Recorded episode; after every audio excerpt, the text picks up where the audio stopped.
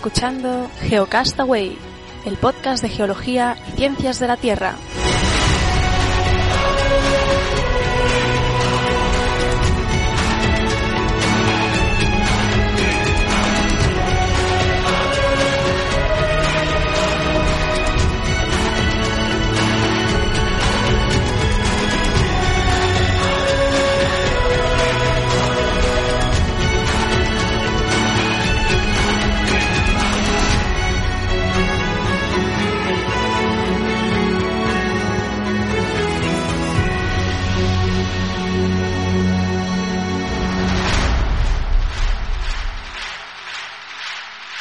Saludos, geonáufragos del mundo. Bienvenidos a Geocastaway, el podcast de geología, ciencias de la Tierra, del espacio y más allá.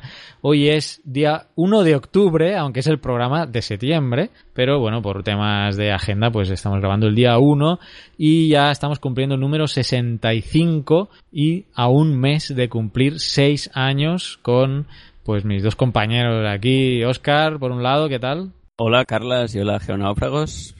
Contentos, ¿no? Ya casi llegar a los seis años. ¿Quién lo diría? Un año tras otro. Y el mes que viene, además, que cumplimos los seis años, vamos a recoger un, un premio a, a, a, nuestra labor divulgativa. Pero bueno, ya lo comentaremos luego. Y también, Vicente, ¿qué tal? ¿Cómo estás?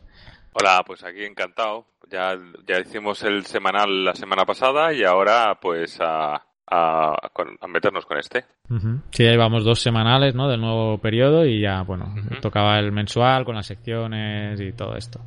Eh, hoy en la intro, bueno, vamos a tocar un poco el tema de Marte, aunque aún pues va a hablar de ello en, en su sección. Pero antes voy a comentar quizá el tema del, del curso, que los que nos seguís ya sabéis que está en marcha y nos hace mucha ilusión. Nuestro primer curso online en nuestra plataforma educativa es un curso de introducción a Google Earth Pro y ya están 11 personas inscritas. Uh, recuerdo un poco los criterios que estamos siguiendo. Esta primera edición pues es, gratuita. Uh, hay 20 plazas, empieza el 12 de octubre y eh, está, estamos priorizando o va a tener prioridad pues aquellas personas que tengan alguna vinculación con el tema de educación, ¿eh? Profesores uh, de tanto de institutos, de universidades, de, uh, de academias, eh, incluso estudiantes de que estén haciendo el, en España el, el máster eh, de para poder ser profesor de bachillerato, ahora no recuerdo el nombre exacto del máster y bueno y de otros países. CAP, ¿no? Sí, antiguamente se llamaba CAP. Antiguamente era el CAP. Ah, Luego le llamaron CQP, ahora ya me pierdo. ¿no? Y a medida que iban cambiando el nombre también iba subiendo de precio exponencialmente, pero bueno, eso sería otro tema. Y pues eso, que todavía hay plazas, que empezamos el 12 de octubre y que esperamos pues cumplir las, las expectativas. Es un curso pues muy muy práctico, con vídeos, con ejercicios ¿eh? y pues algunas preguntas. Eh, es la primer, el primer curso que hacemos en esta plataforma Moodle, así también pues esperamos al final hay un, una encuesta ¿no? y ahí esperamos también pues ir, ir pudiendo retomar o recoger todas vuestras opiniones y sugerencias para ir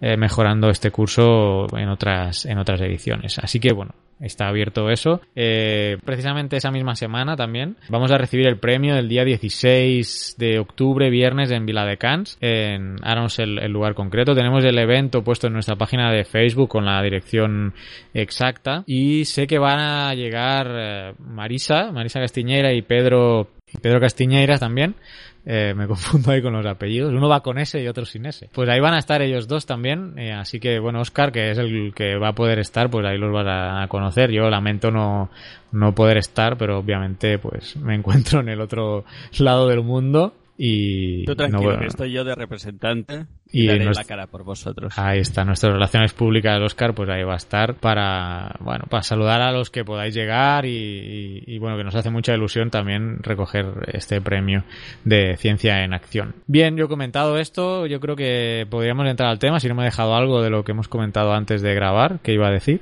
Sobre Marte, eh, ¿quién, ¿quién, lo ha mirado más esto? Eh, yo sí que, bueno, eh, como la NASA hace siempre con estos eventos, eh, se hace muy, muy, bien el marketing, se difunde mucho en redes sociales, o sea que en eso sí que son unos cracks, ya pasó varias veces y muchas veces, por cierto, tengo que decirlo, también ha sido un poco defraudante, ¿no? De la, la, las, las, ruedas de prensa que han, que han seguido estos grandes, grandes anuncios.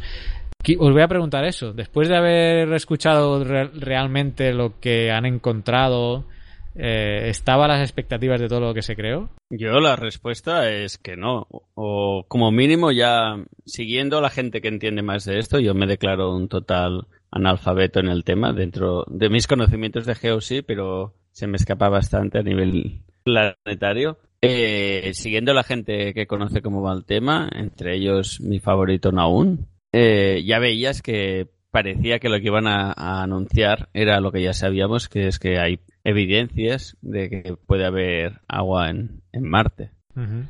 Yo, y, ah, bueno, Didi. No, iba a decir, y se confirmó eso, ¿no? Que los rumores y las filtraciones, porque cuando, no sé quién lo hacía la reflexión en, en la red, decía, cuando dices que vas a anunciar algo muy importante, lo mínimo que puedes esperar es que hayan filtraciones, interesadas o no, pero ya se veía claro que iban a hablar del agua en Marte, eh, la gente hablaba de sales, eh, era Vox Populi y al día siguiente se confirmó esa situación. Yo, de lo, también de lo que hablábamos antes de, la intro, ¿no? Que también están sacando todas las veces que han dicho que había agua en Marte como si fuese una novedad y se ve que lo llevan diciendo desde el 76 o el, desde las sondas, las primeras sondas que enviaron en los años 70 empezaron a mandar eh, imágenes ya de alta o media resolución y, siempre, y, y, y, como cualquiera que hayamos estudiado algo de geomorfología, ya empezabas a ver eh, cosas que se reconocían como, como, ¿no? Como cañones, como sí. cañones y todo eso, con lo cual yo creo que ya cuando estudiaba la carrera ya esas cosas decía, solo por geomorfología da, ya da la sensación de que, de que hay muestras de eso.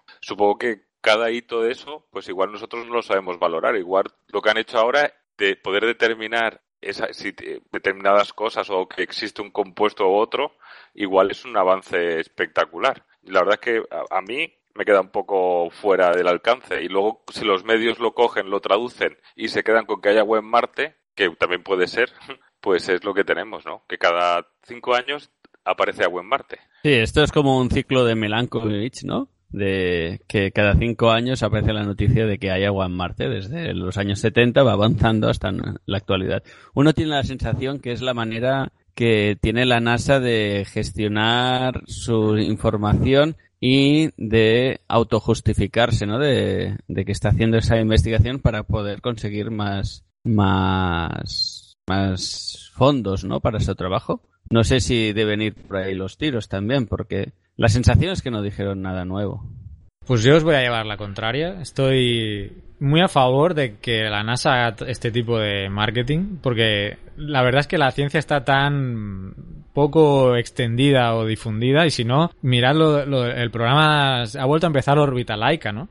Sí. Eh, y eh, me sabe mal que, que el, el, propio presentador o los invitados que llegan eh, tratan se tratan como ciencia. Pues no entiendo nada, ¿no? O sea, ellos mismos se sitúan en una posición de inutilidad, voy a poner entre comillas, ante, ante la ciencia, ¿no? Y además añadiendo que han relegado el programa a otro día, a otra hora, o sea que eh, vale un carajo, ¿no? Eh, la ciencia o la divulgación científica. Entonces, que, que se haya dado tanto bombo a este tema de, de la NASA, eh, pues yo, yo lo aplaudo, la verdad, que se esté hablando tanto.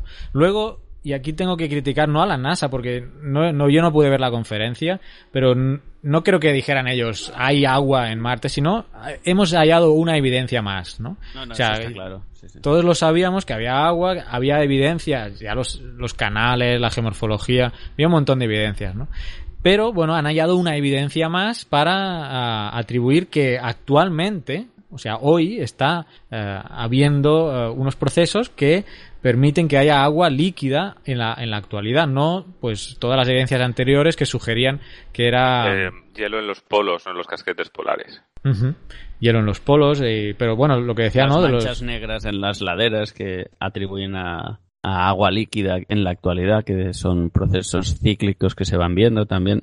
Eh, sí, como dices tú, es una evidencia más y es una noticia que está bien que se dé. Eh, el tema es cómo se da y yo más que el hecho de que comunicar o no, somos un podcast de, ciencia que queremos comunicar ciencia, eh, nos gusta que la gente comunique ciencia y todos tenemos esas ganas. Pero el tema es decir, voy a sacar un notición y que luego la notición no cumpla las expectativas, ¿no? Incluso dirán que han hallado vida en Marte, dirán no sé qué, dicen, no, otra evidencia de que hay agua. O una evidencia más, o un puntito más que nos lleva a la evidencia definitiva que hay agua.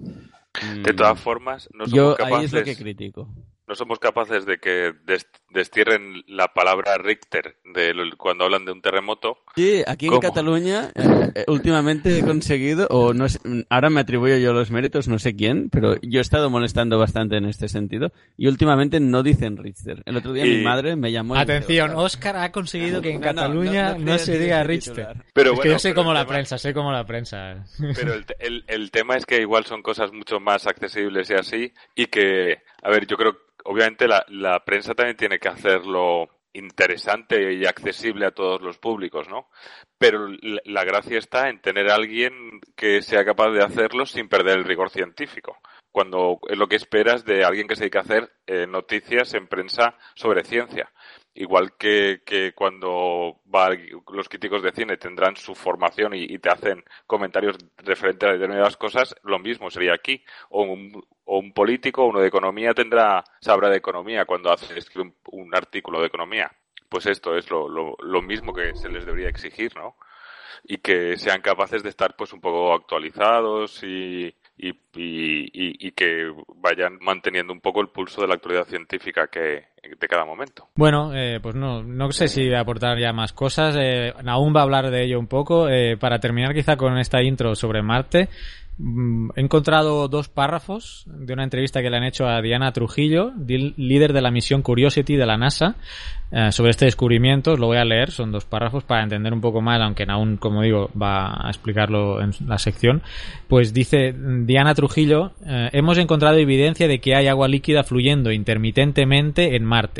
Pudimos confirmar, confirmar esto porque encontramos moléculas de sal con agua cristalizada y lo que hemos visto es que cuando las moléculas se calientan, el agua es descargada de estas moléculas. Y esto lo han hecho o lo han visto mirando fotografías del Mars Reconnaissance Orbiter, el MRO por sus siglas en inglés, que nos muestran que hay unos canales, que eran como unos canales misteriosos, dice aquí, que contenían estas moléculas de sal y agua a, a las que llaman Recurring Flow Lineal nos dimos cuenta que durante el verano marciano esos canales aparecían como rayas negras y durante el tiempo del invierno estos canales desaparecían.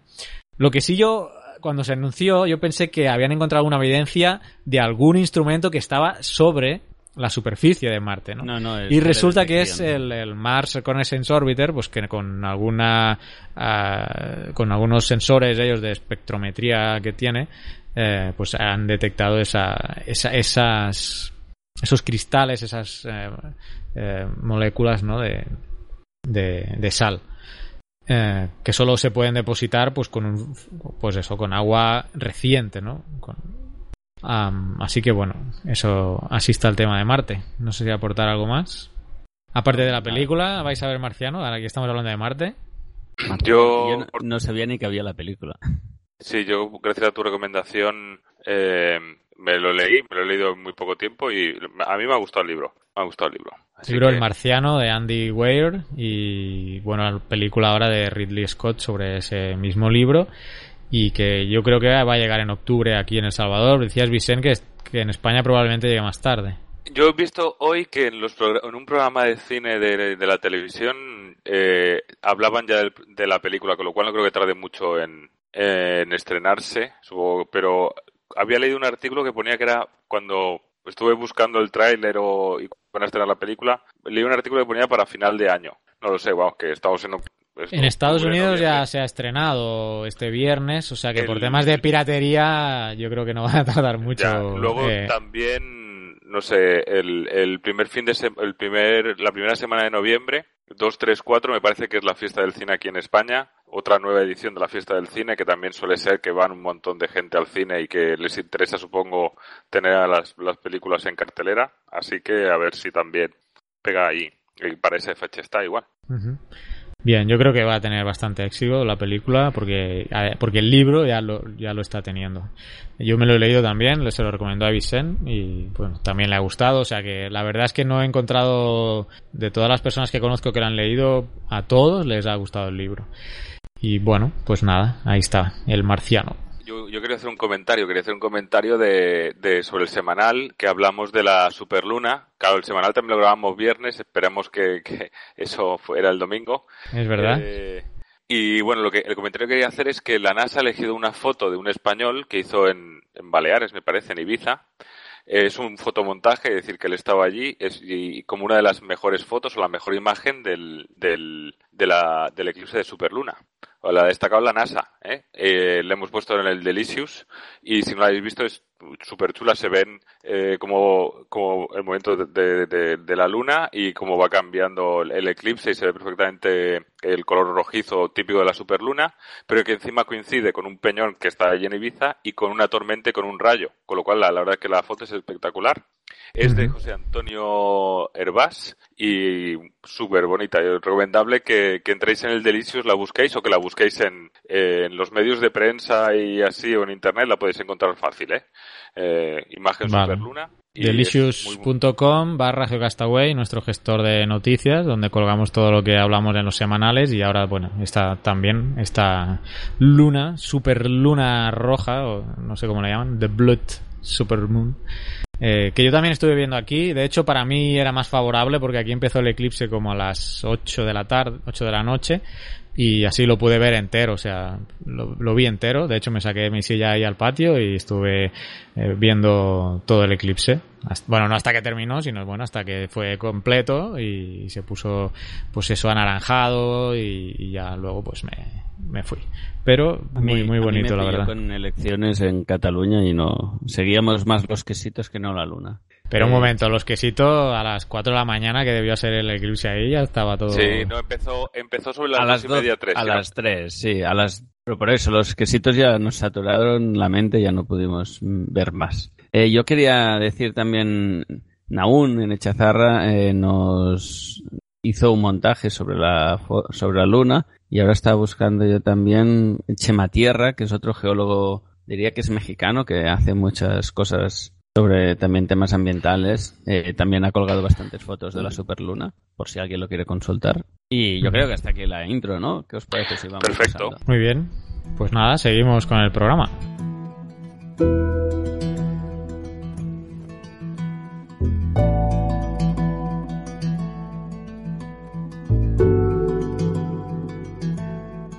Estás escuchando Geocastaway, el podcast de geología y ciencias de la Tierra.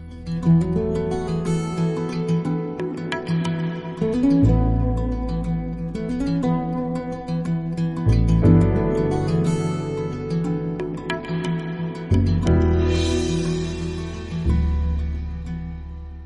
...762 milímetros. Tiene un rifle de asalto. Hay dos pares de zapatos de hombre de distinta talla. Y huellas recientes de neumáticos de una camioneta pequeña. Aunque no reduzca la búsqueda, diga que buscan a un hombre con una camioneta. Si está provisto como Goering, tendrá una radio para oír a la policía. Sintonizaremos la frecuencia de los geólogos para su estudio estatal. Nadie escucha eso.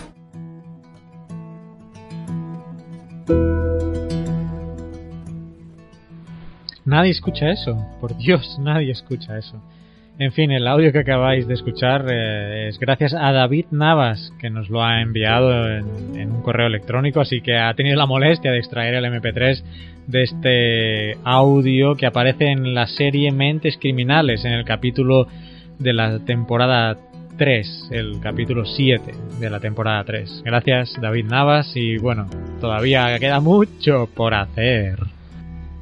La Videoteca Geocastaway. Saludos genófagos del mundo, bienvenidos nuevamente a, en este caso, la Videoteca Geocastaway. Estamos en YouTube, en la playlist de la Videoteca y también regresamos al formato audio dentro del podcast mensual. Así que, pues, si estáis escuchando esto dentro del podcast mensual, pues os recomiendo también que podáis ir a YouTube, ¿eh? youtube.com barra geocastaway como hubo las vacaciones, pues bueno, he estado viendo algo más, algunos documentales más de lo normal. Y tengo que decir que todos bastante decentes y bastante recomendables. Eh, vamos a empezar sin más dilación y bueno, voy a voy a comentar uno que no he visto que se llama Human Planet. Y bueno, voy a explicar un poco la historia. Aquí me confundí yo con Human Universe de Brian Cox, que ya hemos recomendado, y me confundí por el título porque, bueno, también es de la BBC, del mismo eh, canal, pero en este caso yo llegué a través de Netflix a cómo se hizo eh, Human Planet, pensándome que era cómo se hizo Human Universe, que sí lo había visto. Y ya una vez lo empecé a ver, pues me empezó a enganchar eh, la parte, como digo, de el cómo se hizo.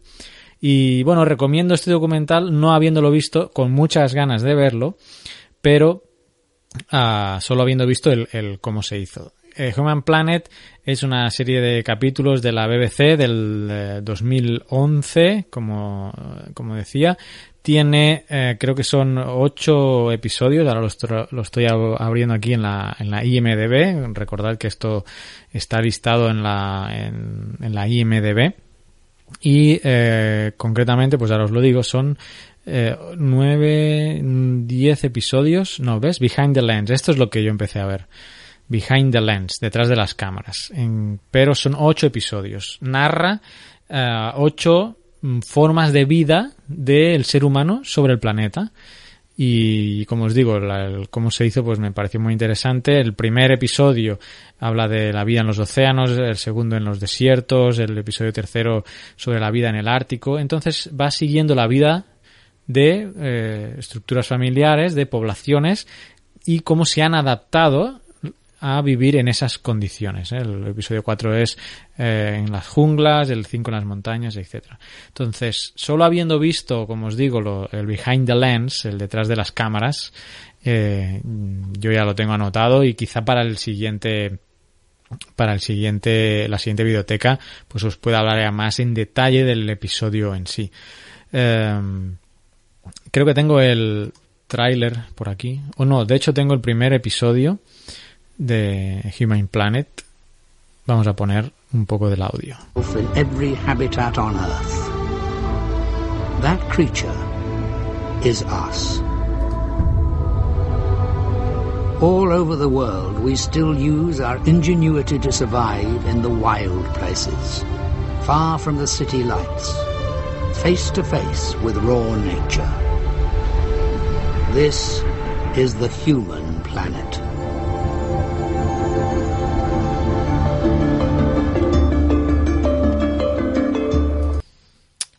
Pues este es The Human Planet. This is the Human Planet.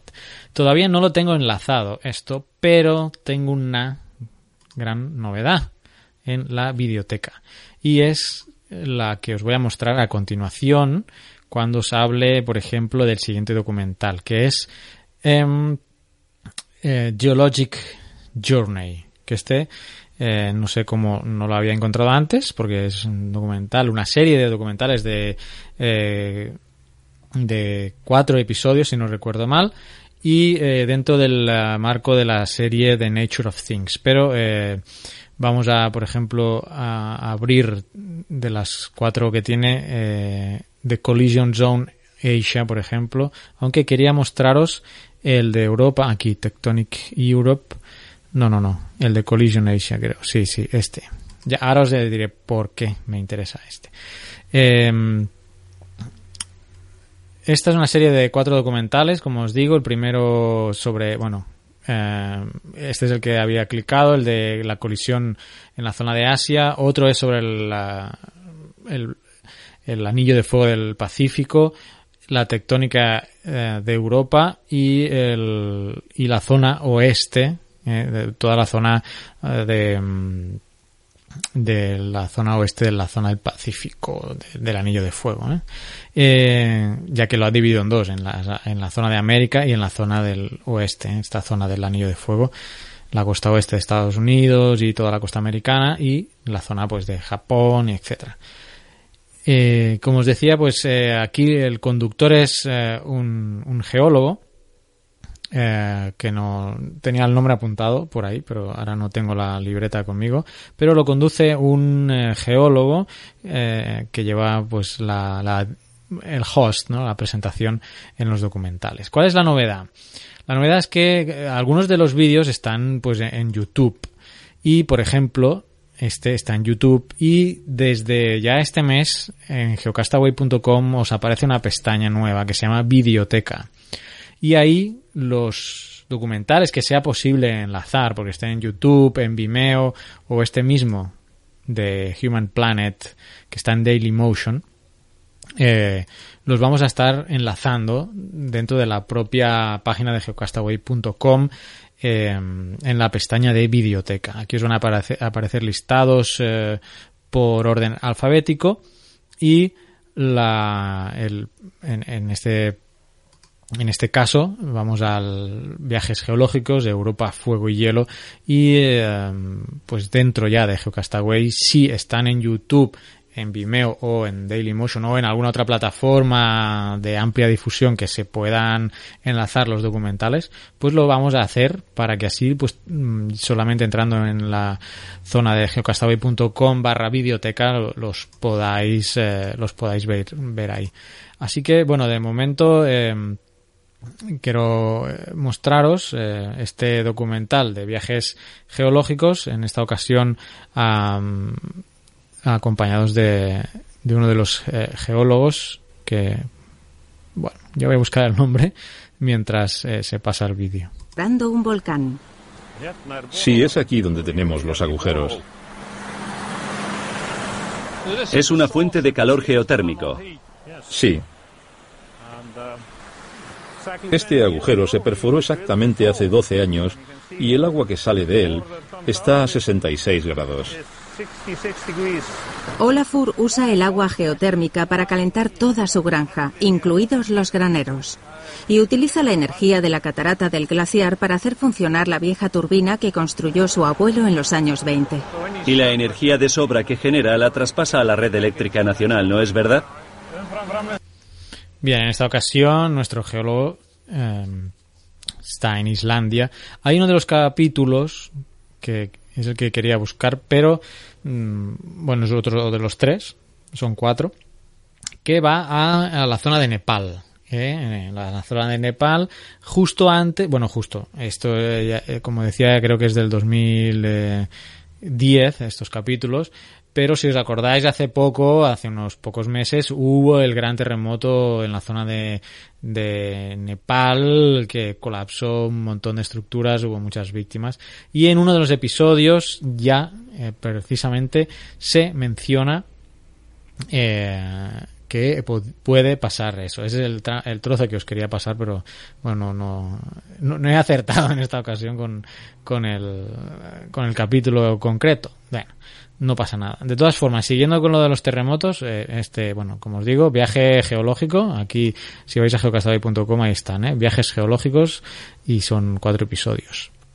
Siguiendo con los terremotos, como os decía, acabo de descubrir otro de los documentales de Ian Stewart, este geólogo escocés que hace documentales para la BBC, uno de nuestros, bueno, aquí preferidos, presentadores preferidos, quizá junto con Brian Cox y, otro de los que os voy a hablar después, que también ha sacado eh, o encontré en Netflix eh, otro, una serie de documentales.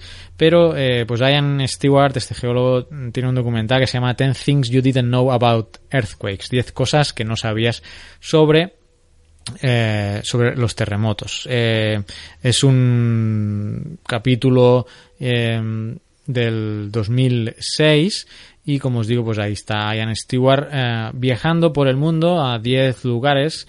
Eh, está en Grecia está en Turquía eh, está en California y también está enlazado lo tenéis enlazado en, en geocastaway.com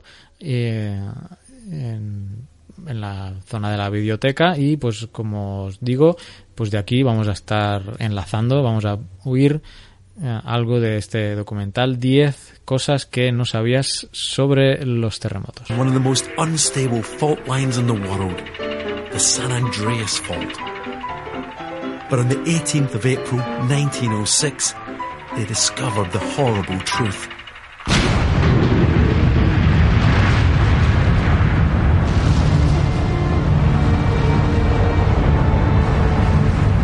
earthquake of magnitude 7.9 devastated San Francisco.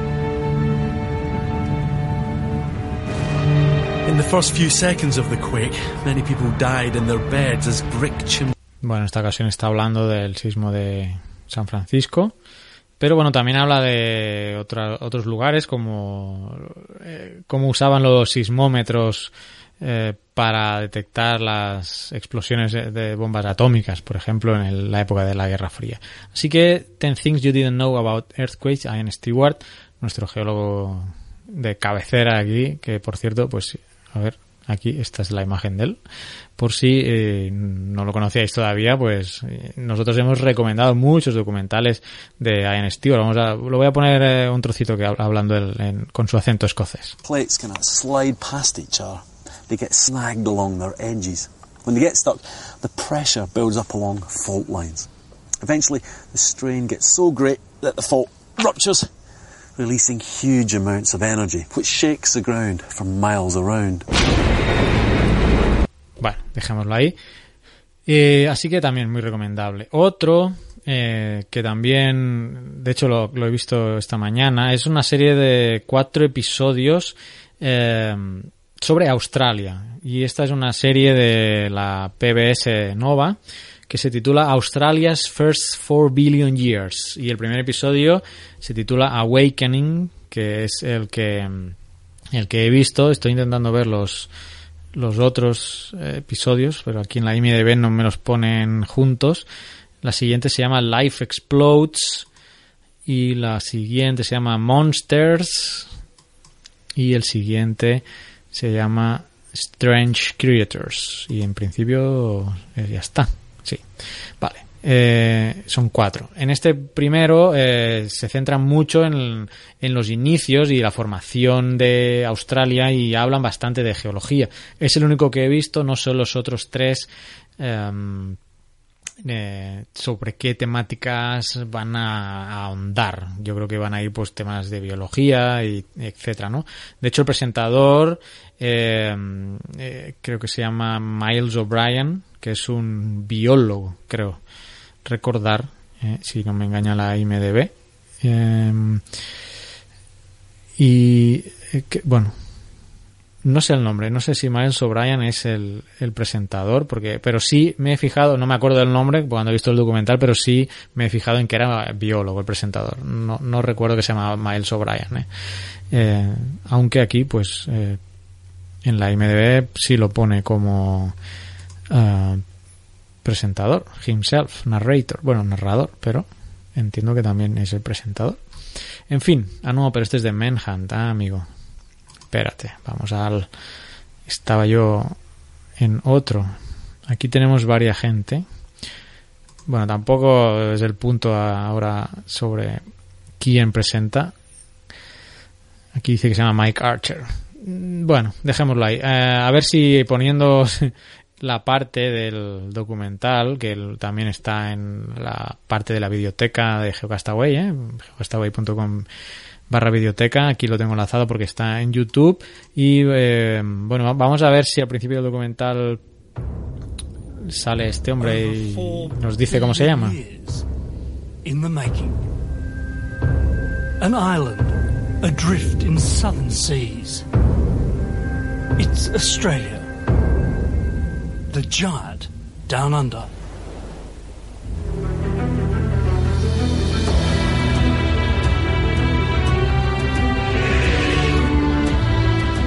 Step ashore and you'll find a young nation with all the gifts of the modern age.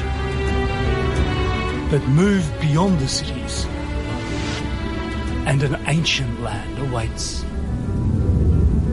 One nearly as old as the earth itself. Australia is a puzzle put together in prehistoric times. And the clues that unlock the mystery can be found scattered across Australia's sunburnt face.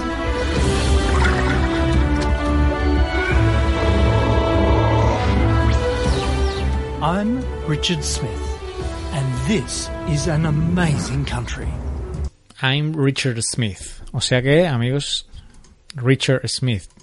Así que a ver cómo la IMDB lo cataloga, eh, ni lo aquí abajo. Richard Smith himself, como él mismo, sí, ¿no? Ya. Sí, como él mismo está clarísimo. Em, bueno, me cita aquí otros documentales que él ha hecho y ya pues mm, voy a tenerlo en la mira porque pueden tener buena pinta. Este me ha gustado mucho, este de Australia, ah, así que os lo recomiendo. Eh, solo he visto el primero, el Awakening, pero pues como os he comentado, hay tres más.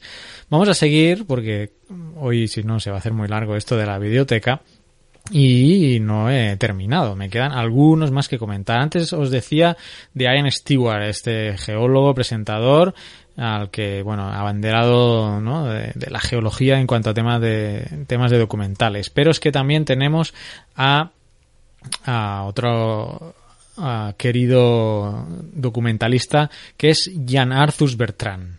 Jan Arthur Bertrand, productor y creador de la, de la película documental Home, que no podré eh, recomendarla más veces en la vida, así que si no la habéis visto, por favor, ved Home, también autor de Planet Ocean y la set de, Thirsty Wall, que también hemos recomendado, todos estos recomendados ya en Geocastaway. Pues ya, ya Arthur Bertrand tiene una serie de documentales que las he descubierto en Netflix, que empezó en el 2006 ya, y son eh, varias temporadas. Eh, se llama Bout du Ciel en francés, y, pero en inglés se llama eh, pues Earth from Above. Earth from Above está en YouTube, ¿no? Este no la tengo enlazada todavía porque acabo de ver, yo la he visto en Netflix, como decía, en francés subtitulada en español, pero acabo de ver que en YouTube, por ejemplo, eh, está la primera temporada, creo que son tres temporadas, y eh, entiendo que mucho de, no, no he llegado a sacar este dato claro, pero mucho del material que se filmó para esta serie pudo haber sido usado luego para hacer eh, home, por ejemplo, porque es, como son, es mucho material eh, aéreo, ¿eh? mucha filmación aérea en muchos paisajes interesantes de todo el mundo. Solo que en esta serie documental, pues el propio Arthur, el propio Bertrand ah, hace de presentador y conduce un poco el, los, capítulos exponiendo las problemáticas y sobre todo en la misma línea que Home, ¿no? de, defensa de, de, los ecosistemas del, y cómo se está degradando el planeta eh, ambientalmente por toda la intervención del ser humano. Vamos a oír un poco de este, eh, de este primer episodio de Earth from Above.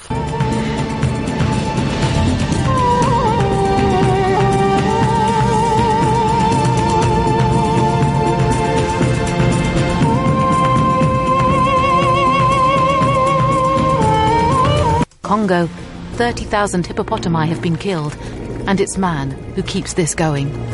Merde. C'est pas possible ça. In Brazil, the Pantanal swamps are threatened. People are now doing the best they can to preserve this paradise of biodiversity.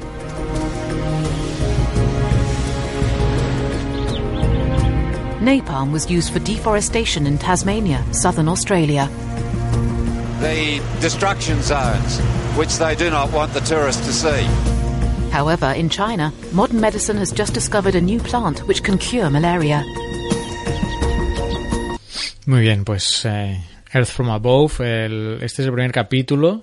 Eh, las, los que le siguen, eh, ya he visto el tercero y va sobre el agua, muy, muy, muy interesante. También cómo trata Jan Arthur Bertrand, no sé qué. Mm, esto también son documentales que hay que ver sin prisa, ¿eh? hay que tomarse su tiempo cuando se tenga un momento de tranquilidad porque merece la pena toda la reflexión y visualización, la música, las imágenes y el contexto en que lo plantea Jan Arthur, Bertrand es, es excelente. ¿eh? También uno de eh, los personajes que hay que seguir en estos temas de documentales sobre la naturaleza y conservación del medio ambiente. ¿Qué más? Creo que el último eh, de los que os quiero hablar es, eh, sí, ¿no? Creo que es el último ya, es Antarctic Age 70 eh, Degrees South.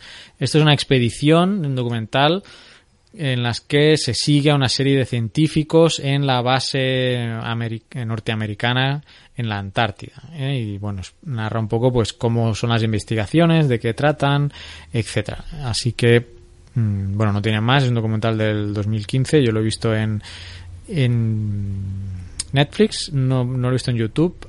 El anterior lo voy a poner ya dentro de Geocastaway, aunque todavía no está, pero mm, eh, como veis, pues está en, en YouTube, el, al menos el, el, primer episodio, y veo que los demás también. Así que para cuando escuchéis esto, pues probablemente ya podráis ir a geocastaway.com barra videoteca y eh, ver estos documentales que os, estoy diciendo hoy. Mm, vamos a... De este solo tengo el tráiler porque lo vi en Netflix y lo único que está en YouTube es, es el tráiler. Así que eh, creo que con esto termino. Vamos a repasar aquí. Antarctic Age es el que os voy a poner ahora. Viaje geológico, ya os lo he comentado. Voodoo Ciel, Human Planet, Ten Things About Earthquakes y Australia, The First Four Billion Years. Efectivamente, pues todo lo que os quería comentar hoy en cuanto a documentales ya lo he hecho. Y os dejo con el tráiler. ¿eh? Os dejo con el tráiler de Antarctic Age y hasta el mes que viene. Adiós.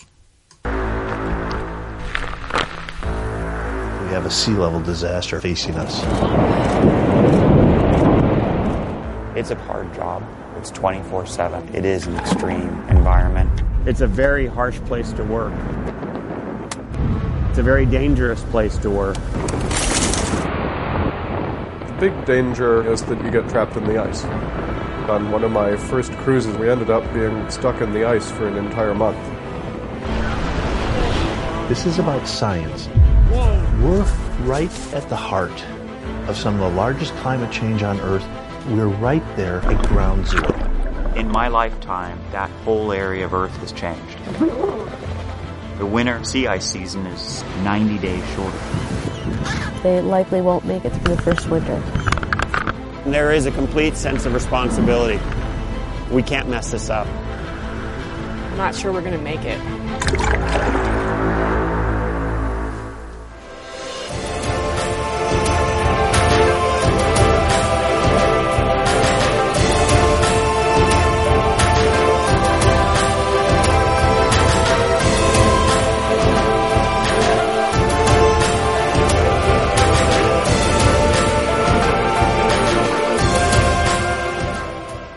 Paleontología con Fernanda Castaño. Hola amigos de GeoCastaway, soy Far Castaño. Dos noticias han destacado en estos días. Una es por supuesto el hallazgo de corrientes de agua en Marte y la otra gran noticia es del campo de la paleoantropología, es el descubrimiento del Homo naledi hallado en la cueva Rising Star o Estrella Naciente a unos 50 kilómetros de Johannesburg en Sudáfrica. La nueva especie de homínido fue estudiada por 60 científicos liderados por el paleoantropólogo norteamericano Lee Berger, un personaje muy discutido pero que se hizo célebre por su descubrimiento de dos esqueletos parciales del Australopithecus sediva a los que atribuyó casi dos millones de años de antigüedad y cuyo análisis todavía no fue publicado. El nombre Naledi es la traducción de estrella al lenguaje sesoto que se habla en la zona de Sudáfrica, donde se encuentra este sistema de cuevas. El análisis de los homínidos y la topología de la cueva se publica en dos estudios. Este yacimiento, por su importancia, es comparable al de Atapuerca en España. Según Berger, cada uno de los huesos del cuerpo está representado varias veces, lo que convierte al Homo naledi en el espécimen más conocido de nuestro linaje. Los descubridores creen también que aquellos homínidos fueron depositados allí por sus congéneres, lo que supondría un inesperado comportamiento funerario nunca observado en humanos tan primitivos. Todos los restos se conocen gracias al trabajo de un equipo íntegramente femenino que fue capaz de colarse en la estrecha cámara durante dos expediciones. Era tal la dificultad para acceder a la cámara que Berger decidió utilizar las redes sociales para, eh, para reclutar a espeleólogas mujeres lo suficientemente pequeñas como para que se introdujeran a través de la abertura de la cámara subterránea. Se estableció así un campamento en la superficie y ellas iban transmitiendo las imágenes desde el sitio repleto de restos a través de los 3.5 kilómetros de fibra óptica. Los huesos hallados estaban solo parcialmente fosilizados y algunos estaban a simple vista sobre el suelo de la cueva. Los Naledi medían un metro y medio y pesaban unos 45 kilos. Aún no habían comenzado a desarrollar un cerebro grande, ya que la capacidad eh, craneana se calcula en unos 500 centímetros cúbicos comparado con los al menos 1200 centímetros cúbicos de un Homo sapiens, pero estos ya tenían un cuerpo estilizado y rasgos humanos, como la capacidad para andar erguidos o unos dientes relativamente pequeños. Sus manos tenían además ya el pulgar oponible que permite fabricar herramientas de piedra y sus pies eran muy parecidos a los de los humanos modernos, solo que un poco más planos.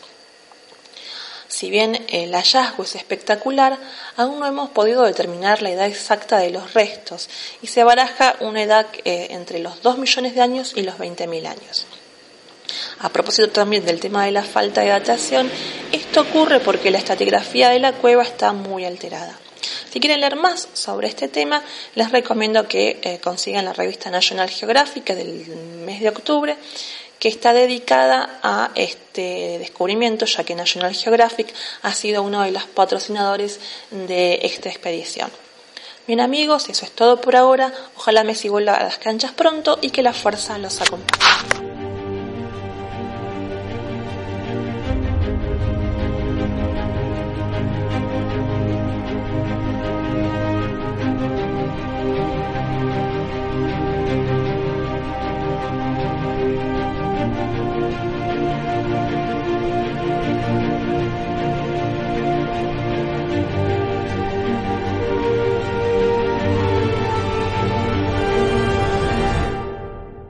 Petrología y Geoquímica por Pedro Castiñeiras.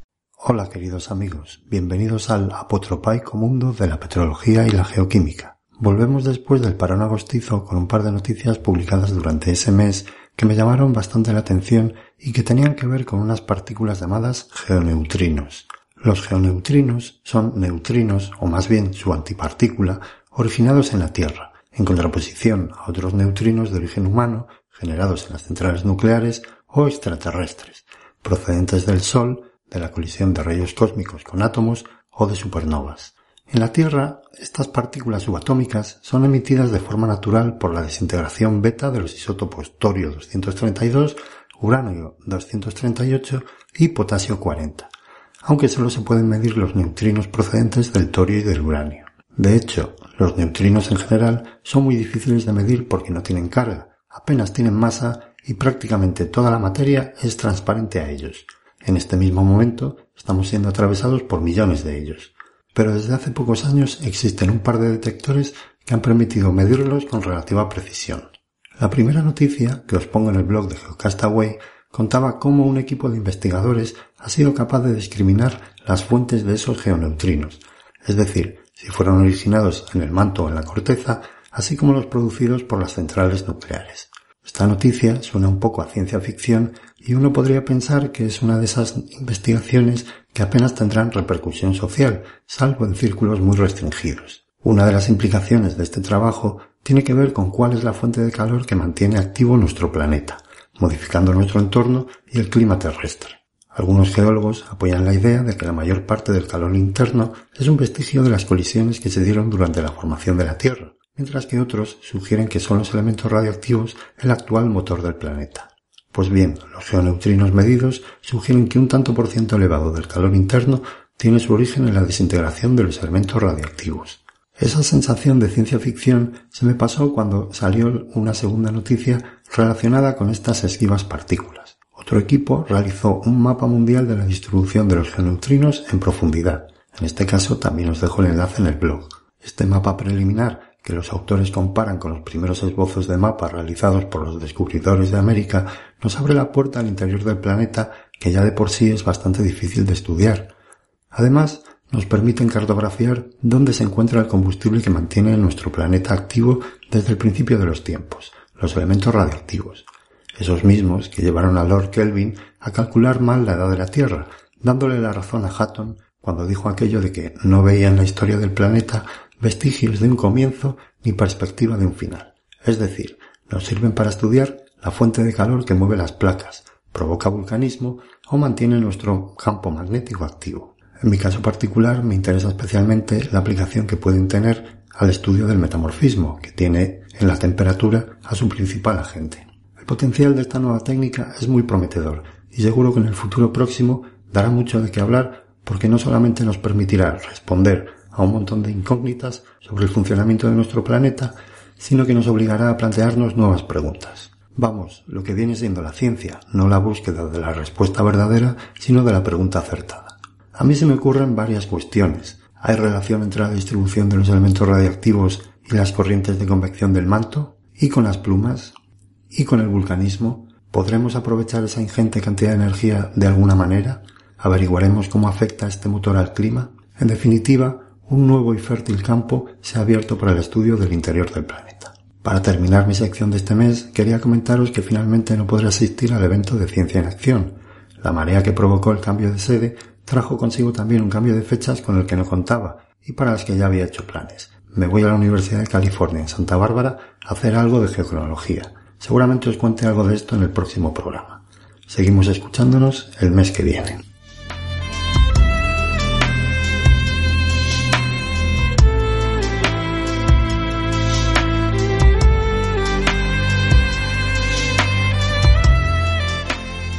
Exploración espacial por Naum Chazarra. Hola a todos. Este verano el Curiosity ya ha superado los 12 kilómetros en su recorrido por la superficie del planeta rojo. Ahora mismo se encuentra investigando un afloramiento de areniscas que parece haber sido depositado por el viento y que los científicos conocen como la unidad Stimson. Para conocer más detalles, además de la investigación visual de detalle, tomará muestras que analizará con el instrumento SAM. La sonda Maven, por otra parte, cumple también un año desde su llegada al planeta Marte, donde está investigando la atmósfera con el objeto de poder descubrir qué procesos llevaron a la gran pérdida de atmósfera que ha sufrido el planeta y qué consecuencias tuvo ese fenómeno a la hora de modelar el clima actual. Mientras tanto, en la superficie, el rover Opportunity sigue funcionando tras más de 10 años sobre la superficie. Actualmente se está preparando para afrontar el invierno marciano en Marathon Valley, donde está estudiando la presencia de minerales del grupo de las arcillas y que normalmente requieren de la presencia de agua para su formación. Seguramente recordaréis que en el año 2011 se anunció la presencia de pequeñas corrientes de agua efímeras que aparecían en algunas laderas del planeta Marte en imágenes tomadas durante la primavera y el verano marciano, y que además se manifestaban como líneas oscuras que aparecían sobre la ladera y que poco a poco iban desvaneciéndose conforme se acercaba el invierno. Aunque la evidencia parecía bastante fuerte, no había una confirmación tajante de que en realidad fuese agua la responsable de estas marcas sobre la superficie, pero gracias al espectrómetro CRISP, que viaja a bordo de la Mars Reconnaissance Orbiter, se ha podido encontrar la señal espectral de sales hidratadas, que serían las responsables de bajar el punto de fusión de hielo de la misma manera que en nuestro planeta hacemos uso de la sal para fundir la nieve de las carreteras. Estos rastros aparecen en zonas que alcanzan temperaturas superiores a los 23 grados bajo cero, aunque en experimentos de laboratorio algunas de estas sales serían capaces incluso de mantener agua líquida hasta los 70 grados bajo cero. Yéndonos un poco más lejos, un nuevo estudio afirma que la forma de pato de goma tan característica del cometa 67P Churyumov-Gerasimenko en realidad es el resultado de la unión de dos protocometas en algún momento de la infancia del sistema solar, donde las colisiones a baja velocidad entre cuerpos que se habrían formado muy próximos entre sí serían algo común. Para descartar la otra teoría, que dice que la forma del cometa en realidad era fruto de la pérdida de materiales por la sublimación del hielo durante su perihelio, los científicos han usado imágenes de alta resolución para poder comprobar que las capas de las que están formadas ambos lados del cometa tienen diferente estructura, tamaño y son independientes las unas de las otras. Para concluir, no podíamos olvidarnos de Encélado, una de las lunas de Saturno más interesantes. Hasta ahora conocíamos gracias a la sonda Cassini que tiene una gran actividad que se manifiesta como grandes géiseres de hielo de agua, metano y otras sustancias orgánicas que expulsa hacia el espacio. Lo que no estaba tan claro era si estos géiseres eran alimentados por pequeñas bolsas de agua que había bajo su superficie o si en realidad se trataba de un océano global. Un equipo de la Universidad de Cornell ha medido con gran precisión cómo varía el eje de rotación de Encélado, este movimiento es más grande conforme va habiendo una mayor cantidad de líquido en el interior, mientras que si todo el cuerpo fuese sólido, la variación del eje de rotación sería mucho menor. Este nuevo descubrimiento pone de nuevo el candelero encelado como uno de los objetivos más interesantes para la astrobiología en nuestro sistema solar. Esto es todo. Un saludo.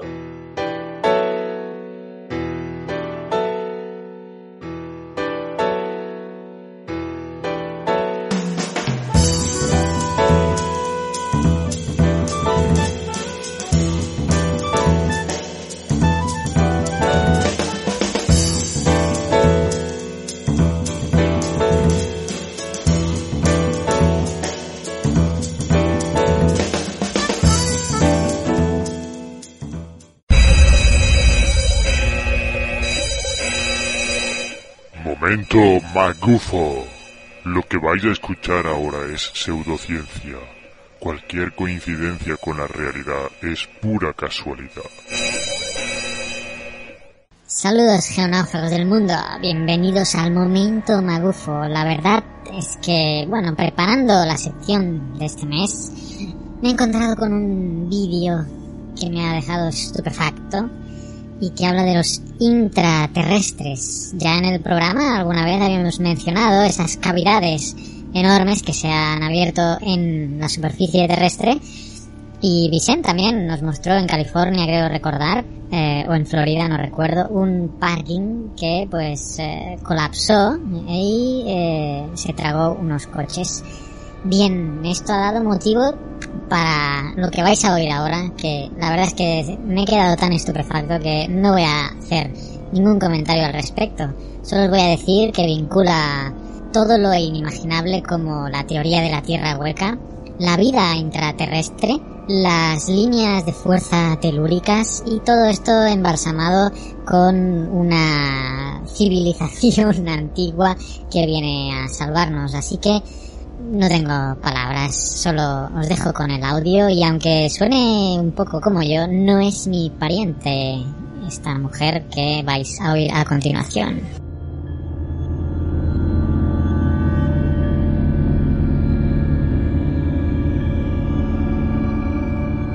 Multitud de agujeros se están abriendo por todo el mundo, lo cual tiene intrigadas no solo a las personas, sino también a la comunidad científica, que no es capaz de dar una respuesta a este fenómeno. Se trata de hoyos, agujeros circulares, pulidos y simétricos que se han tragado casas y coches. La máxima perforación que se ha efectuado es de tan solo 12 kilómetros de profundidad, lo que equivale a tan solo el 0,1% del diámetro terrestre. Este es el caso de un agujero situado en Rusia. En su construcción se utilizaron perforadoras potentísimas, máquinas que con los años se fueron perfeccionando. Pues bien, en el año 1989, cuando la profundidad del hoyo mm, había alcanzado los 12.200 metros, se abandonó el proyecto. Y aunque la versión oficial de este abandono fue la falta de presupuesto, sin embargo, los trabajadores que se encontraban en el lugar aseguraron que a medida que iban taladrando se fueron mostrando cada vez más inquietos porque estaban escuchando voces en el interior del planeta, voces que habían conseguido aterrorizarlos.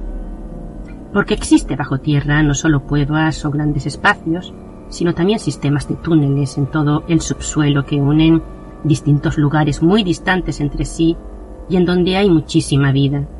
Pues bien, en los últimos años están apareciendo por todo el mundo multitud de hoyos, de agujeros que, salen de un día para otro y que nos hace deducir que no se trata de un proceso natural. El más curioso de estos agujeros se encuentra en Turkmenistán. Se le llama la puerta del infierno, pues por el hecho de que el gas incandescente que allí se quema desde hace décadas no tiene ni fin ni posibilidad humana de ser apagado.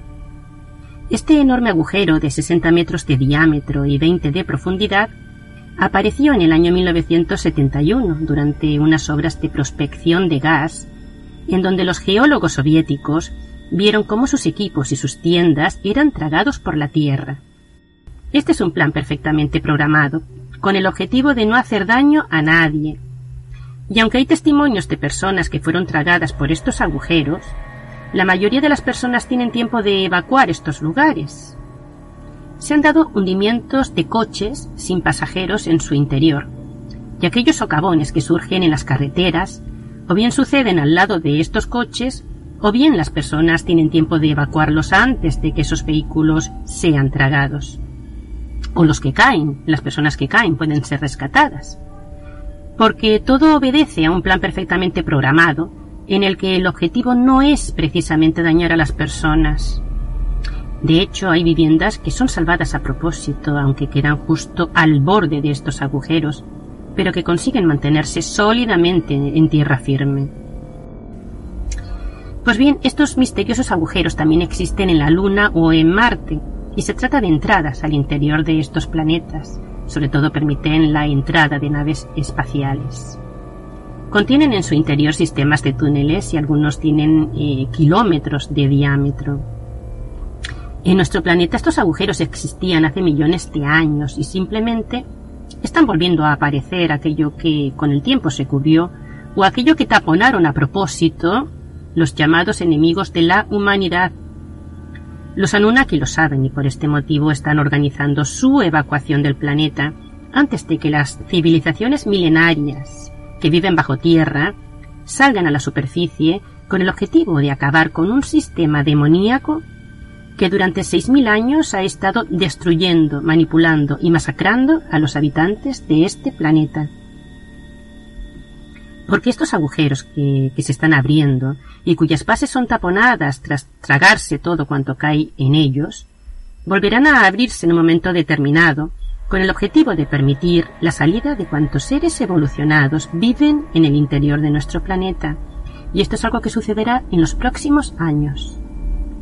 La peculiaridad de estos agujeros es que han sido hechos sobre las llamadas líneas de ley, que es por donde transcurren las corrientes energéticas llamadas telúricas, y sobre todo construidos eh, sobre sus vórtices.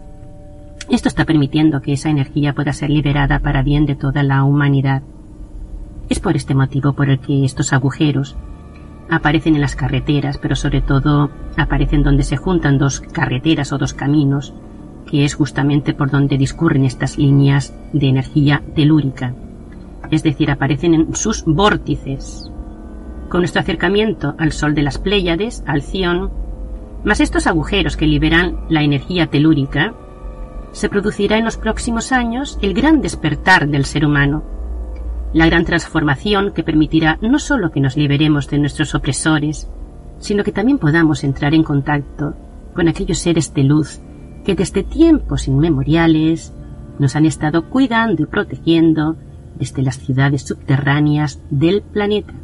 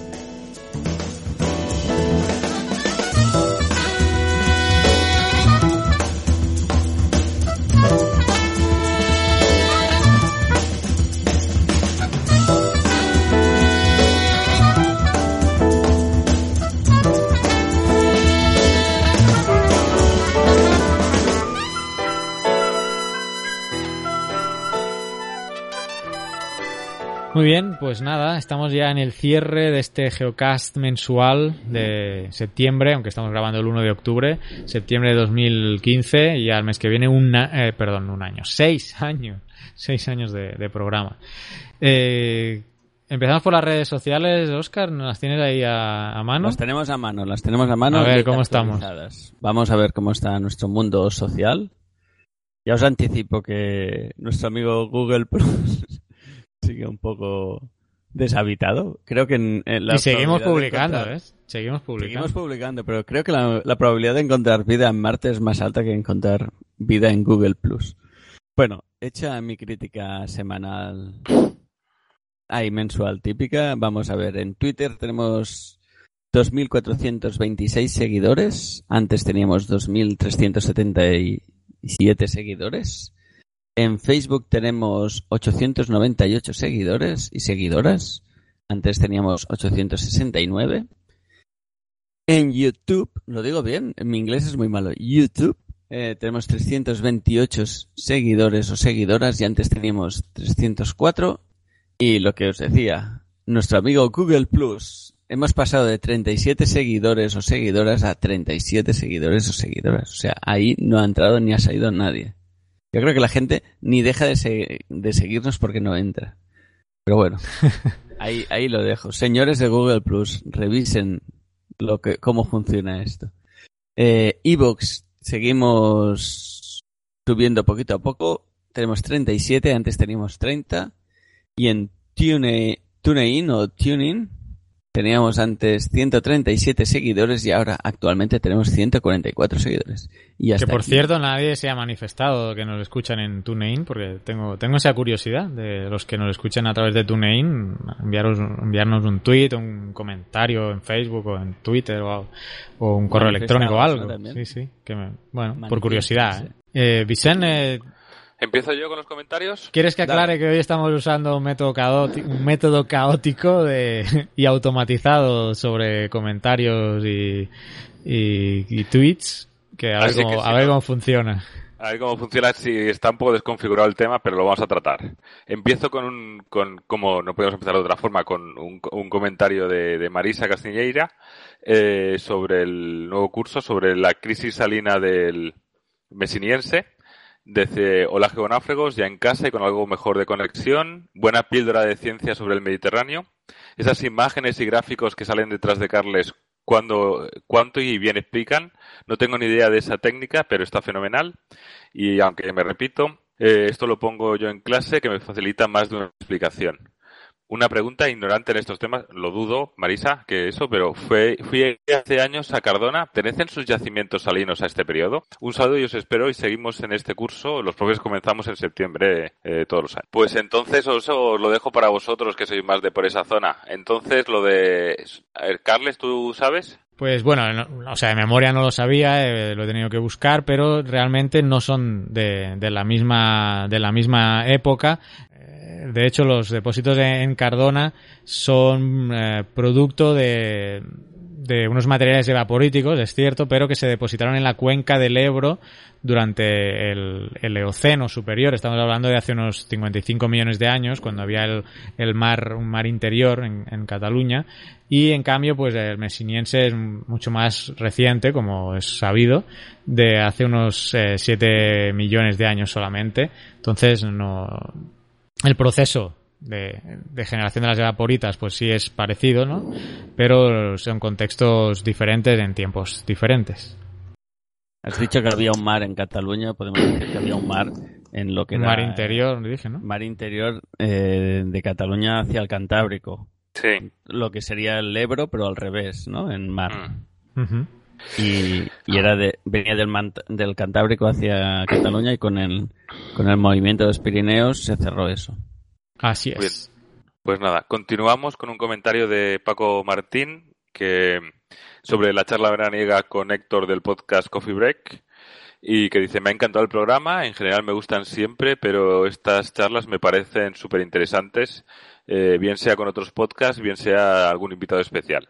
Eh, enhorabuena por el episodio y ya estoy suscrito al podcast Coffee Break y muy buena pinta y siento ser tan promiscuo en esto del podcast y poneros los cuernos con otros. Así que ab- abrazo y seguir así. A nosotros también nos encanta que escuchéis más y que veáis más, así que estupendo. No te preocupes, así que no hay ningún problema. Eh, Marisa Castiñeira también sobre esta charla del Coffee Break dice que, que escuchando a 10 de septiembre todavía y que va a buscar el, ese podcast de Coffee Break. Eh, vamos con uno de Jorge Hernández Martín sobre el sismo de Chile, sobre el geogas semanal del 17 de septiembre, ¿de acuerdo? Que dice, hola, en primer lugar me gustaría daros la enhorabuena por el programa, los escucho en el camino de casa al trabajo y hace que los atascos sean menos aburridos, nos alegramos porque los atascos pueden ser horribles. Dice, soy de Alicante y llevo tres años viviendo en Santiago de Chile. Desde que estoy aquí no había sentido un terremoto tan fuerte como este. Estamos recordando que estamos hablando del terremoto de 8,3 fue, ¿no? Eh, de, principio de, mitad de septiembre, ¿no? Eh, hay varios sismos sensibles por semana, pero en los tres últimos años ninguno como este en la zona central del país. Yo vivo en un piso 10 y la verdad es que se movió bastante. De hecho, salimos a la escalera de incendios y comenzamos a bajar a la calle. Era difícil mantener el equilibrio sin apoyarse en paredes o puertas. Sentí miedo ya que algunos de mis vecinos estaban muy alterados y estando ellos más acostumbrados a estos sucesos, pensé que podría desencadenar en algo realmente grave. Por suerte el movimiento paró al minuto y medio de haberse iniciado y no tuvimos que lamentar ninguna pérdida personal ni material en el edificio. Eso es lo primero que, nos alegramos. Eh, desde el fuerte sismo de 8,3 se han sucedido multitud de sismos sensibles en la costa chilena, desde Valparaíso a Coquimbo, con una frecuencia de 5-15 minutos. De hecho, esta misma madrugada, a las 2.40, se ha producido uno de 6,2. ¿eh? Creo que lo escribió el 17, no, no lo tengo por ahí, no sé cuándo lo escribió, pero el movimiento principal se sintió en Santiago con una intensidad de 7 y no hubieron daños importantes, al menos que yo sepa. Después del sismo la gente se veía agitada, pero todo volvió a la calma rápidamente. Tengo algunas dudas que quizá podamos despejar entre todos. El día del terremoto, el USGS le asignó una magnitud de 8,3 al sismo principal al poco tiempo de haberse producido y no lo modificó. De hecho, si no me equivoco, es la magnitud final que se le ha asignado al movimiento. Sin embargo, el Centro Sismológico Nacional de la Universidad de Chile fue modificando continuamente la magnitud del evento desde 6,6 a 8,4, pasando como a 7,8, 7,2, para finalmente dejarlo en 8,4. En este contexto, mis dudas son, ¿cómo se estima la magnitud actualmente y por qué el USGS la calcula de forma más eficaz y rápida que la entidad en la materia más importante del país afectado. Dice que va a investigar un poco por su cuenta y que si descubre lo va a compartir. Pues mira, lo que he de decirte, Jorge, es que yo tenga, tenía la misma duda. Porque resulta que en El Salvador pasaba lo mismo. Pasaba esa, no, no tan exagerado. También es cierto que yo en El Salvador nunca viví un terremoto de tal magnitud. O sea, creo que viví algún terremoto de cinco y pico. Pero sí que es cierto que los datos del USGS eh, salían antes y solían ser más precisos y no se modificaban o se modificaban como mucho una, una décima. Y sin embargo, la de las agencias responsables sí que iban variando y también me llama la atención. ¿Vosotros sabéis? Exactamente, mm, o sea, no sé el motivo de, que vayan variando con, con, el tiempo eh, de una misma agencia. Es probable que sea pues ir afinando a los datos y ir teniendo información de más sismógrafos, o sea, de la red, pues se deben ir complementando y ahí se va afinando a los resultados. Eh, lo que sí es cierto que por el tema que comentabas, eh, en El Salvador sacan una magnitud, en el USG es otra, y eso sí que se debe a que usan dos magnitudes diferentes. En El Salvador es probable que esa magnitud sea una magnitud local, que, bueno, ahora estoy revisando la cantidad de magnitudes que se pueden usar y la verdad es que hay bastantes. Voy a citarlas rápidamente. Y cada una va asociada con una fórmula matemática diferente. Entonces, claro, eh, eso da magnitudes, aunque sean de décimas, pero dan magnitudes diferentes. Tenemos la magnitud local por un lado, que depende de, de, de la amplitud de las ondas sísmicas. Luego está magnitud de ondas superficiales. Esta escala se basa en la amplitud máxima producida por las ondas superficiales, pero de tipo Rayleigh, con periodo en el rango de 18 a 22 segundos, que tiene su forma matemática. Luego está magnitud de ondas de cuerpo, abreviado MB. La determinación de la magnitud ah, MS, que es la de la superficial, para los sismos con profundidad focal mayor a 50 kilómetros, se dificulta debido a que no se genera se generan ondas de superficie con suficiente amplitud. Para compensar esto se utilizó un factor de corrección de tal forma que se pudiera utilizar las ondas de cuerpo estas. Luego tenemos la magnitud momento. Yo creo que esta es la, la más usada ahora, al menos por el USGS, que es la cantidad de energía liberada por un sismo a partir del momento sísmico. Y bueno, usa medidas de dinas por centímetro eh, en cuanto a momento sísmico, rigidez de la roca en dinas por centímetro cuadrado. Esta es magnitud momento. Luego tenemos dos más, magnitud energía, la cantidad de energía irradiada por un sismo eh, es una medida del potencial de daño a las estructuras y eh, esta se requiere, para calcular esta se requiere la suma del flujo de energía sobre un amplio rango de frecuencias generadas por un sismo y tiene su fórmula matemática. Y por último tenemos la magnitud de duración, que es MD, que es una variación de concepto de magnitud local que se emplea en algunas redes. Su nombre proviene del hecho que es calculada con base a la duración del registro de la señal sísmica. Bueno, en fin, total, que hay una serie de magnitudes mm, calculadas de diferente manera y ahí puede haber esa, esa diferencia.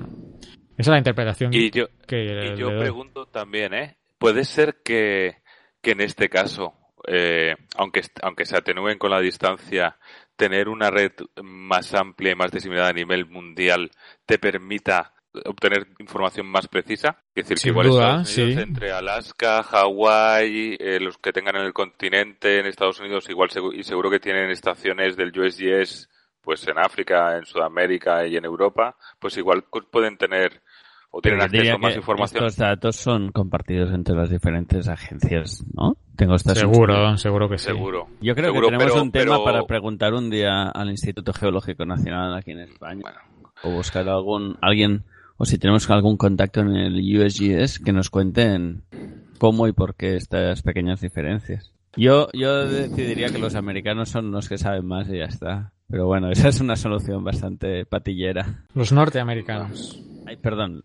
Estado- con todo el respeto a la gente de América, sí, los estadounidenses. Aunque los mexicanos también son Estados Unidos mexicanos, pero bien. Continuamos. Un, un otro mensaje de, de Marisa que dice que hola Jorge y Geonáufragos, que gracias por compartir tu vivencia del terremoto. La verdad es que súper, está súper bien. Muchas gracias Jorge, la verdad es que sí. Tus preguntas y esperando las respuestas. Y por último voy a terminar con otro de, de, de Marisa con, referente al Geocast semanal de la semana pasada, del 25 de septiembre, y que dice que escuchando y viendo como siempre vuestras noticias geológicas, interesantísimo lo del límite pérmico-triásico, datos gráficas y esquemas de placas, y la de escalando el sistema solar con una canica, que bárbaro. Eh, que pille el enlace para mis placas y, subo su- para sus clases, supongo. Sí, lo dice por ahí luego, para sus clases.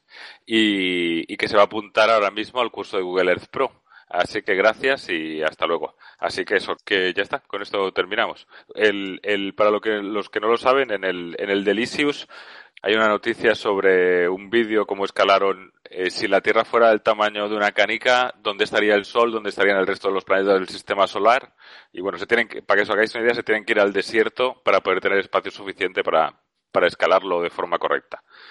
Así que nada, con esto yo termino eh, los comentarios que tenía. Pues comentarios que tenemos. Yo también tengo uno de Marisa que nos dice que encantada de que ya está escuchando el último podcast de esta temporada y un placer de geológico de seguirnos. Tenemos dos comentarios de nuestro amigo Josep Bernacho. Primero nos felicita por lo del premio, que dice que es increíble que nos comparen con Kekicom. Nosotros también lo pensamos. Sí, nosotros también lo pensamos. Y eso dice, él dice que el, que hace, el trabajo que hacemos está bien hecho y que nos comenta unas series noticias sobre paneles solares para Carlas. Se la hemos pasado a Carlas, Carlos ya lo, ya lo ha visto. Carlas, ¿quieres comentar algo de los paneles solares? ¿O cómo avanza tu, tu... No, avanza muy mal. Sí, yo en mi casa me he puesto ya, tengo un panel solar y una pequeña batería y ya tengo dos luces que funcionan con energía. Pues mira, tienes más que hablar tú que yo. Porque mi objetivo Sí, sí. era alimentar el aire acondicionado con Ya, el panel solar. ¿eh? Necesitas Pero por eso, por eso. Yo con dos luces y una batería, ahora tengo una batería de 14 amperios. Bueno, soy muy malo para los nombres, seguro que lo digo mal. 14 HA, pone ahí. Y ya he leído que, tiene que ser como una de coche para tener algo serio, que sería 50 o 70 HA, amperios diría que son. Y lo que me cree, eh, tengo una pequeña placa solar y necesito una placa más grande también. Pero bueno, de momento ya tengo dos luces de mi jardín que funcionan con placa solar. Y Sí, sí. tengo toda la instalación hecha con el inversor, bueno, todo el follón. La verdad es que me lo estoy pasando bien. Mira, vamos a tener que cambiar y explicar tu Pues, experiencia. ¿Qué más? Nos, nos han mandado también dos noticias sobre, sobre temas nucleares que me lo guardo para hacer un comentario un día o quizá un debate que estaría bien sobre lo limpia o no que es la energía nuclear y que gente está a favor o en contra. Era interesante porque nos envía un, un enlace donde, bueno, más pro nuclear que en contra, por decirlo de una manera, o desmitifica algunas cosas que se dicen de la energía nuclear. Así que eso me lo guardo para, lo planteamos un día para un tema de, de Geocastaway y lo tratamos en profundidad porque creo que se lo merece. El enlace sobre todo es interesante. Y por último nos envía también un enlace de muy chulo también de una simulación de cómo sería un tsunami en el Mediterráneo. Eh, sobre todo lo centra en la isla de Creta en y en Sicilia. Ahí sería el, el evento donde desencadenador, donde se produciría el terremoto que generaría el tsunami. Y el vídeo muestra cómo se propagan las, las ondas a través de la masa líquida del mar y cómo crea sus patrones de interferencia en llegar a la costa. Es un, un vídeo que os recomendamos que veáis, ya lo pondremos en nuestros enlaces, en Delicios. ¿Y qué más? Para acabar ya, bueno, como siempre darle las gracias a José por enviarnos siempre estos enlaces tan interesantes y por pensar en nosotros cuando, cuando lee cosas por el mundo cibernáutico. Y ya pasamos a dos comentarios más que nos han llevado, llegado a través de la plataforma Divok. Uno es sobre la charla veraniega del del podcast del Coffee Break que le ha gustado mucho, que se ha pasado una hora y veinte muy amena, gracias a los dos, nos dice. Esto nos lo dice Misterios de la Ciencia, perdón. Y tenemos otro comentario que nos lo dice Jorge Roca. Excelente como siempre, información interesante y que nos extrañaba mucho. Más largo el, el comentario, pero lo dejaremos así. Así que muchas gracias a los dos. Muy bien, entonces sigo yo. Em, Sí, te dejo seguir a ti ya. Tenemos eh, también comentarios de Sandra Villacorta, nos felicita por el premio. Eh, se lo merecen por el esfuerzo y dedicación que le ponen al proyecto de difundir las geociencias a todo nivel. Por cierto, me gustaría que pudieran comentar algo sobre el reciente desastre en Nepal. Gracias y saludos. Eh, y bueno, yo creo que habíamos hablado, ¿no? En algún... Sí. No sé si fue en el semanal. En el semanal varias veces y, y luego sí, estuvimos viendo alguna cosa y viendo también mapas del terreno que se veían lo que se había elevado y que en unos sitios se había elevado y en otros se había descendido. Sí, en, el- en los semanales hay cosas. Sí, con este comentario es, es un poco antiguo, no, no sé. Supongo que no habíamos grabado el semanal al respecto tampoco. Eh, otro comentario de- del podcast Coffee Break, de los chicos de Coffee Break. Acabamos de grabar el episodio de esta semana y sí, más o menos cumplimos el menú que les habíamos adelantado y por supuesto incluimos una recomendación al, me- al mejor podcast de geología del mundo que somos nosotros, según ellos. Yo le decía que no sé si somos los mejores, pero sí somos los únicos en español, de momento. Así que, eh, gracias chicos de Coffee Break y también tenemos pendiente con ellos eh, a ver si hablamos de la película y del libro El Marciano. ¿eh? También tenemos a Mauricio Azócar, dice, hola chicos, soy Mauricio Azócar de Santiago de Chile y acá las lluvias han sido muy bajas. Tenemos un déficit mayor al 80% y la temporada de lluvia ya se está terminando. Saludos. Esto es en respuesta al último mensual, quiero recordar, o sea que ya ha pasado un poco, pero que Sí. yo hablaba aquí de la sequía aquí, que a ver, que nos hablaran de otros sitios cómo estaba afectando, así que Mauricio Azócar nos, Y de nos escribía al respecto. con el niño, ¿no, Carlos? Sí, de hecho, bueno, ahora ya ah, comentaba en el semanal, ¿no? Que sí que ha empezado a llover, pero bueno, mucho más tarde de lo que debería y seguramente el invierno se acorte casi a la mitad. Estamos hablando de que tendría que tener seis meses de estación lluviosa y probablemente tengamos solamente tres con todo lo que pues conlleva este tema. Para finalizar, tengo en Facebook am, alguno un comentario más, ah, si lo encuentro, aquí, de mm, León Mironga, que nos comentaba o nos pasaba la- el, el chart de los tiempos geológicos y nos preguntaban, ¿saben si hay algún avance en la decisión de incluir o no el antropoceno? Eh, bueno, esto es un tema que ya habíamos tocado y creo que está todo igual y la comisión se tiene que reunir en 2016. Así está fijado porque hay una hay una subcomisión del cuaternario en la pues eso, en la Comisión Internacional de Estratigrafía hay una subcomisión del cuaternario y específicamente un grupo está habla- eh, tratando el tema del antropoceno. Y Pero yo creo que iba para largo, ¿no? Lo hemos hablado alguna vez también en algún semanal. En 2016 van a, tiene que haber una cumbre, digamos, un, haber un congreso, va a haber un congreso y ahí se va a exponer lo que ha decidido o, lo que se va a adoptar en la subcomisión esta del cuaternario. Sí sé que es eh, durante el 2016 eh, que se va a hacer ese congreso para, para adoptar ya una postura oficial por parte del, del de la International Stratigraphy Commission esta. Así que estamos esperando León Mirunga. Y bueno, y ya está, para terminar, tweets, pues eh, tengo tantos que creo que no los voy a mencionar porque se nos está haciendo un poco tarde. Así que, a ver, Hago Mez Roldán, Bern Yerdra, Burot77, Charlie Encinas, Cienciano Ficción, Directorio Pot, El Pamplina, Ernesto Monjaras, Filostro y Geociencias, Iván Flores, Javi Fresco, Jesulín Guapín, J. Méndez García, Cachina GTTO, Carlos 346, LBPA, Luis Quevedo, Marillo66, M. Casti García, eh, Miguel MC Min, Mini Vego, Misterio de la Ciencia, Miji- Mit, Hito, Pablo 80, P. Coffee Break, Petromet, me dejo uno por aquí, Pedro Antoniol, eh, Xisco Roch, S Geológica, Radio Pod, estoy terminando. Ah, no, con Xisco Roch terminé. Ahora sí, creo que no nos dejamos nada. Lo hemos mencionado todo. Tengo unos anuncios que haceros. Recordaros lo del curso que ya hemos mencionado al principio. Recordaros que tenemos el boletín que mensualmente os enviamos un mail y no os atosigamos, solo un mail con todo lo que hemos hecho. Y os recomiendo que os apuntéis porque es posible que cosas que tengamos que comunicarnos directamente como algo muy, muy directo, pues lo hagamos a través del boletín. Ah, se me está ocurriendo, pues no sé, algún cupón para algún curso, que ahora que estamos con los cursos, etcétera, y eso lo haríamos a través del correo electrónico porque es más personalizado. Así que, aparte de tener todo lo que hacemos en, eh, mensualmente, pues cosas adicionales eh, para que pues también tengáis alguna ventaja de, de, estaros suscritos al boletín. En la página web hay un banner y geocastaway.com barra boletín también ahí está el, el, el, banner de, o sea, el formulario para suscribirse y recibir, y no os perdáis nada de Geocastaway. Por último, también que se han, ya se han abierto los premios Bitácora, que quedamos sexto del año pasado. Y bueno, este año no sé a qué podemos aspirar. Lo que sí sé.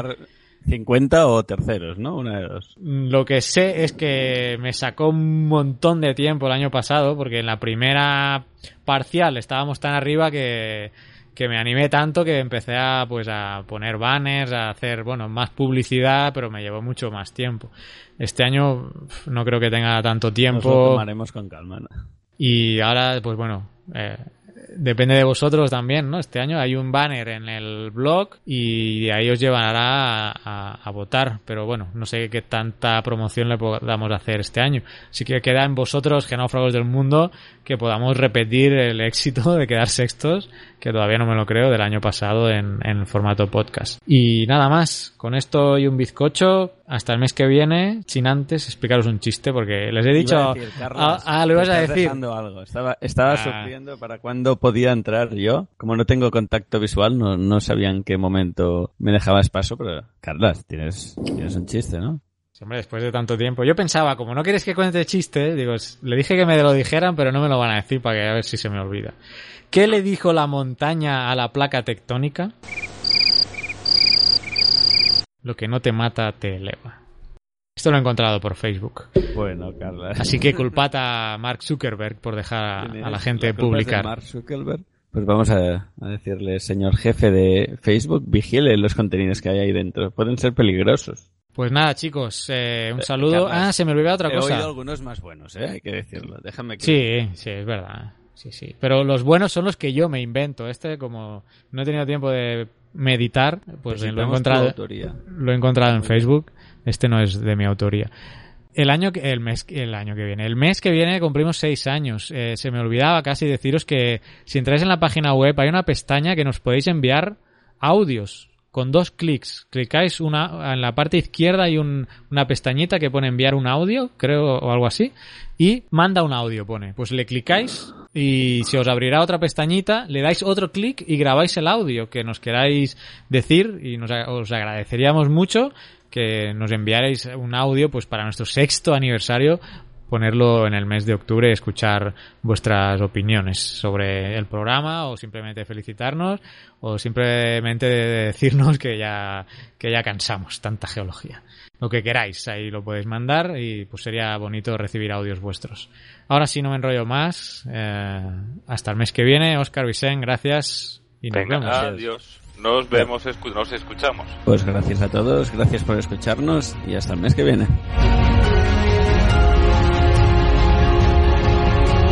Envíanos tus comentarios, preguntas o sugerencias a geocastaway.gmail.com. Puedes escribirnos en nuestra web geocastaway.com. Búscanos en Facebook y en Twitter. Y escúchanos también a través de iTunes, Evox o Miro.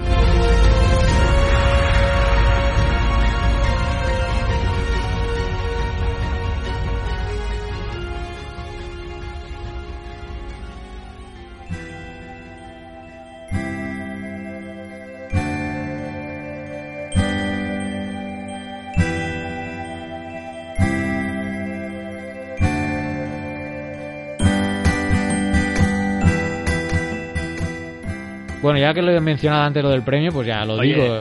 Dime. Eh, eh, perdona, iba a decir, ¿esto de empezar el 12 de octubre es una fecha al azar o está bien pensado o cómo va el tema?